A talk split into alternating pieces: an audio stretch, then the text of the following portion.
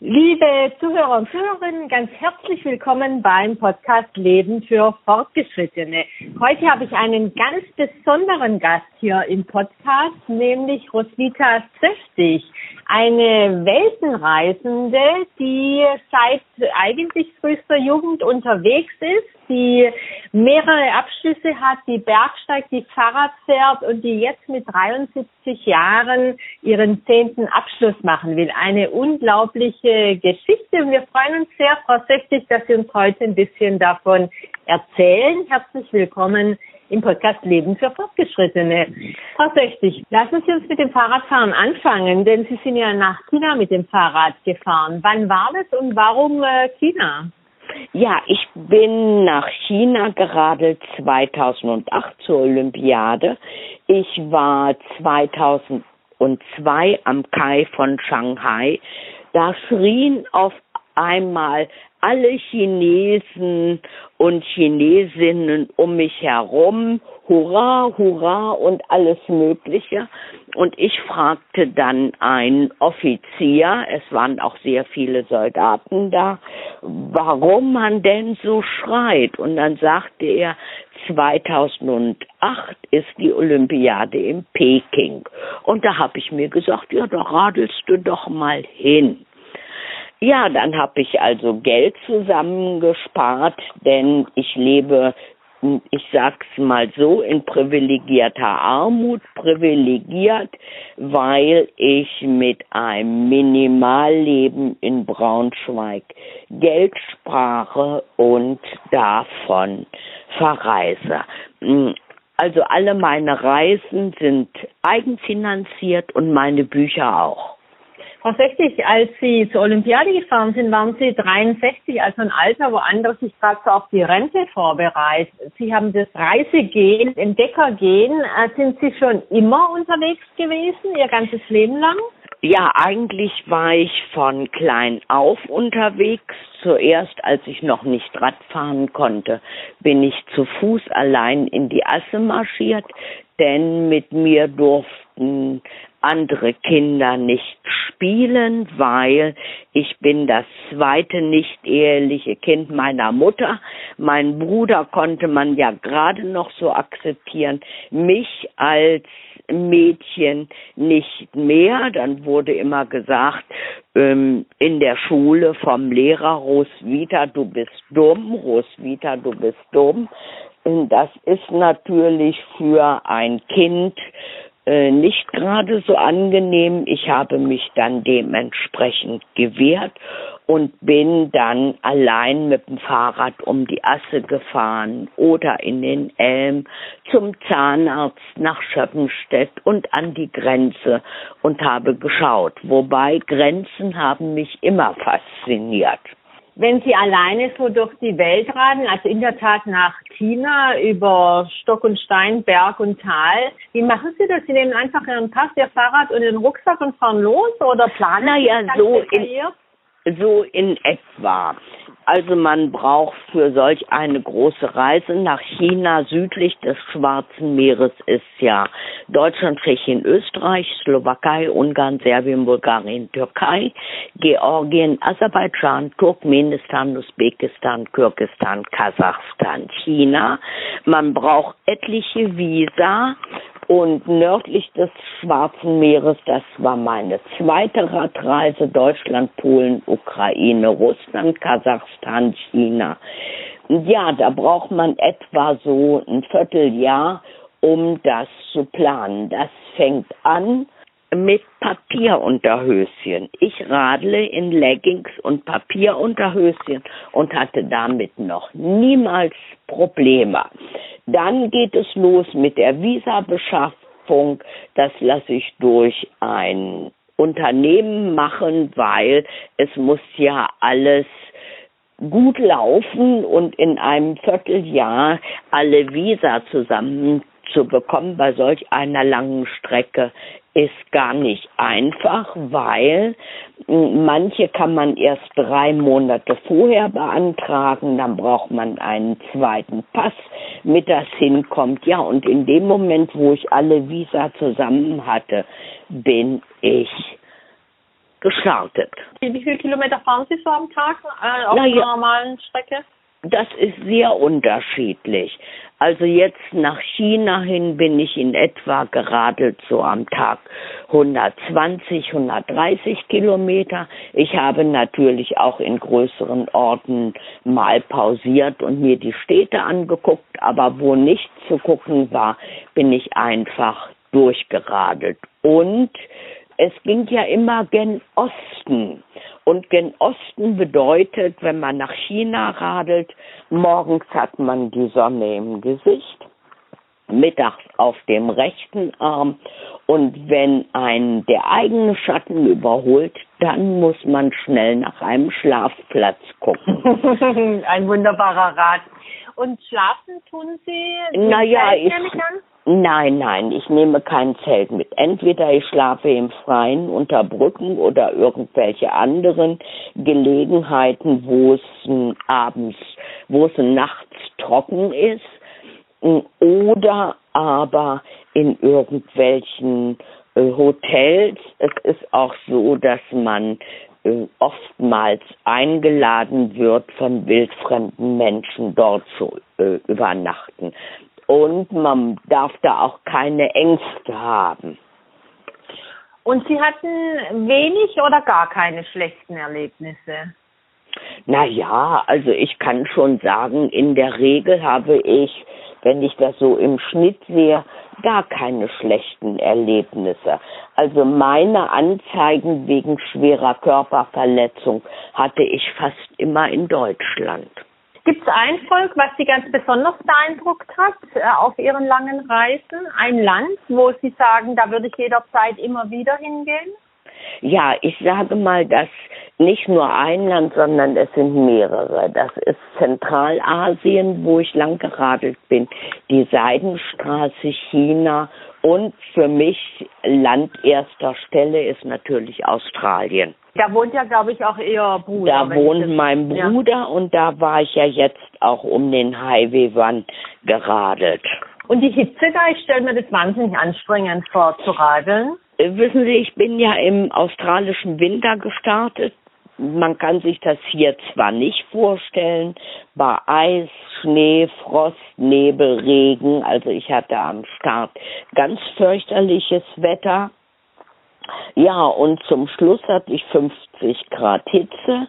Da hat mich die Polizei, das war in Südaustralien zur Zeit, als dort äh, das Rennradfahren Down Under war. Die Strecken wurden bei den Männern als auch Frauen verkürzt. Bei mir wurde nichts verkürzt, denn ich hatte ja meinen Weg. Und da hat mich die Polizei alle zwei Stunden mit Eiswasser ausgestattet. Und oh, wie schön.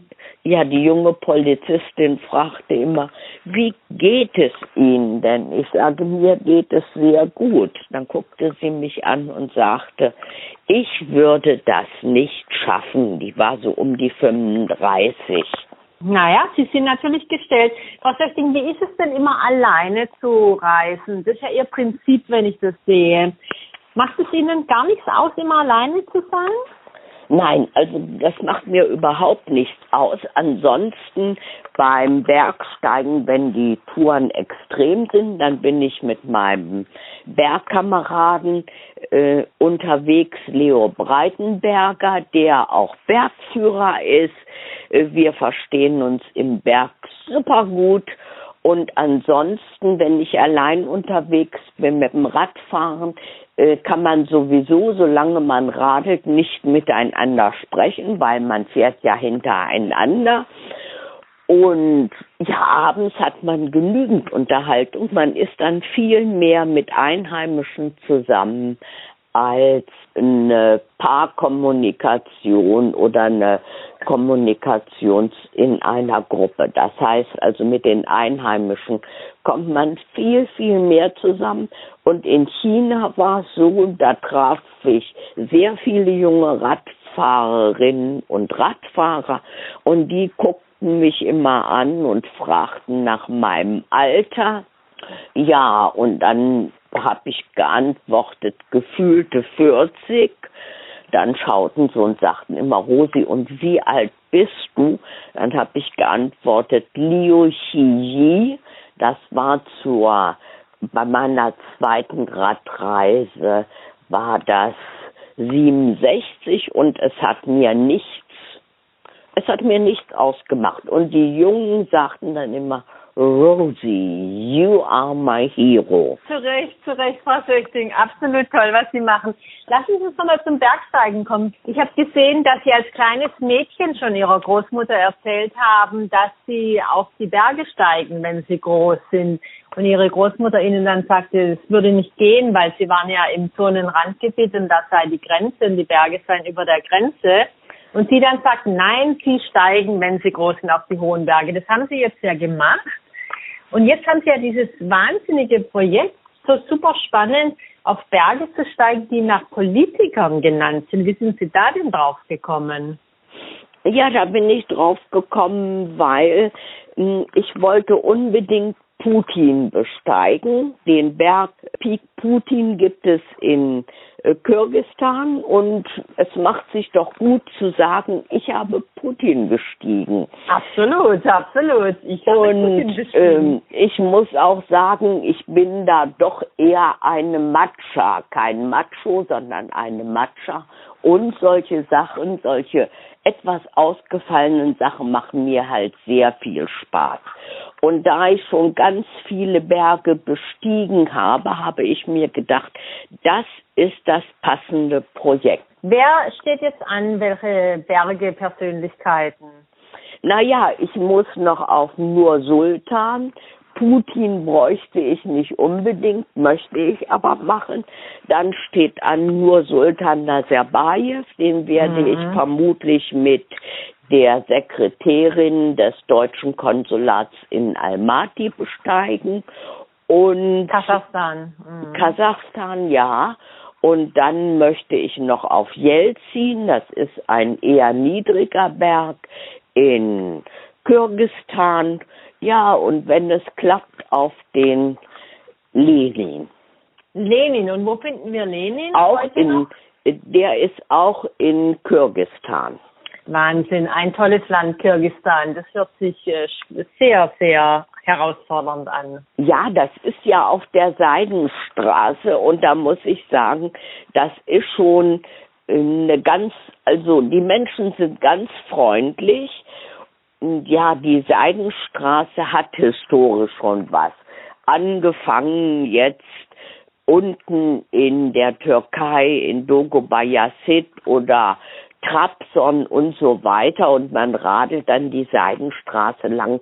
Es ist kulturell wunderschön und Usbekistan, Kirgistan, Kasachstan, das ist alles ganz toll. Jetzt haben Sie ja gerade schon Dogobayafet erwähnt. Da sagten Sie auch, Sie wollten da unbedingt nochmal hin, aber nicht so lange Erdogan Präsident der Türkei ist. Das heißt, Sie haben schon noch eine längere Strecke dann vor sich. Wir hoffen zwar, dass es nicht mehr so lange geht, aber sie halten durch dann. Ja, ich muss äh, sagen, ich, also meine Planungen gehen bis zu einem Lebensalter von 80. Das sind noch sieben Jahre. Ich weiß ja nicht, wie gut es mir dann mit meinem Blutkrebs noch geht, aber solange es mir gut geht, werde ich immer irgendwelche Faxen machen. Muss man einfach. Wissen Sie, wenn man erst mal sitzt dann sitzt man. Und da steht man so schnell nicht wieder auf. Ich bin aber gewohnt, aufzustehen und irgendetwas zu machen. Natürlich hatte ich, als ich erfahren habe, dass ich Blutkrebs habe, erstmal ein Vierteljahr lang ein Depressionchen und dann habe ich gedacht, ja, so ganz nicht weitergehen. Du musst jetzt wieder was unternehmen. Ja, und dann bin ich eben nach Australien. Da musste ich auch regelmäßig meine Blutuntersuchungen haben. Mein Blut in Australien, ich gehe mal davon aus, aufgrund der äh, täglichen körperlichen Anstrengung und des vielen Trinkens, als es so warm war, bin ich gestartet mit zehn Litern morgens. Ja, und abends habe ich dann noch ein paar Bierchen getrunken, weil dann mag man irgendwann kein Wasser mehr. ist mir super gut bekommen. Mein Blut war so gut, dass ich inzwischen eine Pille weniger nehmen kann. Wunderbar. Das sehen Sie hervorragend. Was ich denn jetzt wollen Sie ja noch einen weiteren Abschluss machen. Sie sagen, neun haben Sie schon, jetzt würden Sie gern noch äh, eine Rechtsanwaltsgehilfenlehre machen. Ja. Und wie, wie planen Sie das? Ja, irgend so was. Wissen Sie, zum einen, ich brauche Geld für meine Reisen die kann ich nicht immer so aus dem Handgelenk finanzieren, weil ich werde nicht gesponsert. Also ich habe noch nicht mal in Deutschland ein paar Schläuche geschenkt bekommen. Ja, das heißt, ich muss für alles arbeiten und mhm. da brauche ich irgendwo schon Geld. Ja, und dann äh, möchte ich mit einem zehnten Abschluss ins Guinness-Buch der Rekorde. Neun habe ich ja schon. Ich würde auch im Bereich ähm, ja, Büromanagement, wenn ich dort eine Lehrstelle fände, auch etwas machen. Mhm. Ich würde ein bisschen Geld kriegen und es käme mir deshalb zu Pass, ich habe meine Studien, da habe ich ja sehr viel gemacht, 30 Jahre mit Tätigkeiten im Büro finanziert. Mhm. Was, äh, welche Abschlüsse haben Sie schon, Frau Sechsel? Ja, ich habe als erstes, das ist der niedrigste, den Volksschulabschluss. Als zweites habe ich einen Handelsschulabschluss. Als drittes habe ich einen Abschluss der Berufsschule für Mädchen. Vierte war mein Abitur, fünfte erste Lehrerprüfung, sechste zweite Lehrerprüfung, siebte Diplompädagogen Hauptprüfung, achte war eine Prüfung als Beratungslehrerin und neunte Prüfung in Psychomotorik. Hm, herzlichen Glückwunsch. Das ist schon sehr beeindruckend. Ja, da bin ich sehr gespannt. Ähm, also jeder, der uns zuhört und der eine Rechtsanwaltsgehilfin braucht, Frau Söchting steht bereit. Würden Sie auch umziehen dafür? Naja, umziehen nun nicht gerade. Wissen Sie, ich habe hier die Wohnung meines Bruders zu betreuen und ich habe hier eine Eigentumswohnung. Umziehen käme für mich nur in Frage, wenn ich also so viel verdienen würde, dass ich mir alles leisten kann. Alles klar. Und das ginge nicht, aber ich meine, es würde mir jetzt nichts ausmachen, etliche Kilometer mal mit dem Zug irgendwo hinzufahren, meinetwegen nach Wolfsburg oder Helmstedt Hannover, da bin ich sehr flexibel. Bekommt Sie eigentlich auch Rente, Frau Süchting? Ja, aber da ich die meiste Zeit meines Lebens in Leichtlohngruppen gearbeitet habe, bekomme ich auch nur eine Rente der fraulichen Leichtlohngruppen. Und da meine ich, dass man also zumindest die Renten der Frauen mal um ein Drittel erhöhen sollte, generell. Fahren Sie denn lieber im Sommer los oder im Winter, äh, wenn Sie in den Süden fahren? Ist Ihnen egal? Hauptsache losfahren? Meine liebste Jahreszeit ist der Winter mit Eis, Schnee und solchen Sachen, weil das ist also von der Kindheit eigentlich tradiert, da musste ich nicht mit auf dem Acker und war auch nicht in der Küche eingesperrt. Frau Sechting, ich frage zum Schluss des Podcasts meine Gäste immer noch drei Fragen und das möchte ich auch bei Ihnen machen.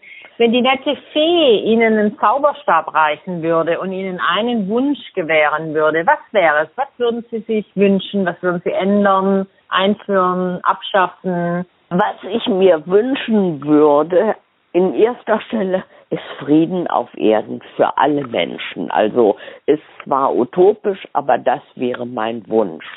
Und der zweite Wunsch wäre, dass alle Menschen doch etwas netter mit der Umwelt umgingen, sei es mit dem Wegwerfen von Taschentücher, Bonbonpapier, Ausspucken von Kaugummi, solche Sachen mag ich gar nicht. Äh, dann würde sich auch schon viel an dem Klima ändern. Ansonsten möchte ich, mein dritter Wunsch, dass man also kein Wunsch für mich, sondern Aufstellen von Borkenkäferfallen, Ausbringen von Totholz und Pflanzen von Mischwald. Das wäre mhm. also mein dritter Wunsch. Ja, weil Sie viel draußen sind und sehen, dass die Wälder so kaputt sind. Jetzt habe ich den Prozess ja Leben für Fortgeschrittene genannt. Was bedeutet denn Leben für Fortgeschrittene für Sie, Frau Süchtigen? Ja, weiterhin aktiv bleiben. Das bedeutet das für mich und den, das kann ich nur allen anderen empfehlen. Und es bedeutet für mich auch, ich denke mir mal, in vielen Bereichen können die Alten ein ganz gutes Vorbild sein. Denn ich auf meinen Reisen war fast immer mit Jüngeren zusammen. Und in Australien hat man immer zu mir gesagt, you are an amazing woman. In China, you are my hero. Das heißt, ich war also auf jeden Fall das, was eines meiner Wünsche immer war, ich kann nicht alle Leute überzeugen, irgendetwas zu tun. Aber wenn ich eine halbe Person überzeugt habe, auf meinen Weg irgendwo lang zu tapern, mit Abweichungen rechts und links, dann ist das schon ganz viel. Absolut. Und deswegen bin ich auch so froh, dass Sie heute Gast im Podcast sind. Denn der Podcast soll den Zuhörern und Zuhörerinnen ja auch ihre wöchentliche Dosis Zuversicht liefern. Das machen Sie hiermit. Und vielleicht haben Sie noch einen anderen Empfehlung, einen anderen Rat an wöchentlicher Dosis Zuversicht? Ja, zu den äh, Jüngeren sage ich nur immer lernen, lernen, lernen. Es gibt ja ganz viele Analphabet in Deutschland und ich muss sagen, zum Lernen ist es nie zu spät. Das kann man machen bis ins hohe Alter. Man muss natürlich wählen, was man lernen möchte für mich, ich hätte zwar als Kind immer gern ein Klavier gehabt, aber Klavierspielen werde ich nicht mehr lernen. Dafür werde ich mich jetzt auseinandersetzen, etwas mehr mit der russischen Sprache, weil die brauche ich ja dann wieder. Genau, für Kirgisistan und die Berge mit den Politikern, ja. absolut. Frau Sechting, ganz herzlichen Dank, dass Sie heute bei uns im Podcast Leben für Fortgeschrittene waren. Das war so ein inspirierendes Gespräch, einfach das zu machen, was man gerne möchte, Ziele zu haben und die immer wieder zu verfolgen, sich neue Ziele zu setzen. Jetzt zum Beispiel, Sie sagten es gerade, Russisch zu lernen, um nach Kirgisistan zum Bergsteigen zu gehen. Ich bin sehr beeindruckt. Ich wünsche Ihnen alles, alles Gute. Ihre Bücher werde ich verlinken in den Show Notes. Roswitha Süchtig hat mehrere Bücher geschrieben über ihre Radtouren, übers Bergsteigen, aber auch generell über ihre Sicht auf die Welt. Sie sind bei Facebook gut zu erreichen. Da immer mal bitte reinschauen. Und Sie haben auch eine Webseite, bergsteig-rosi.de. Ja, aber die muss ich erst wieder neu fertigstellen. Die ist uralt.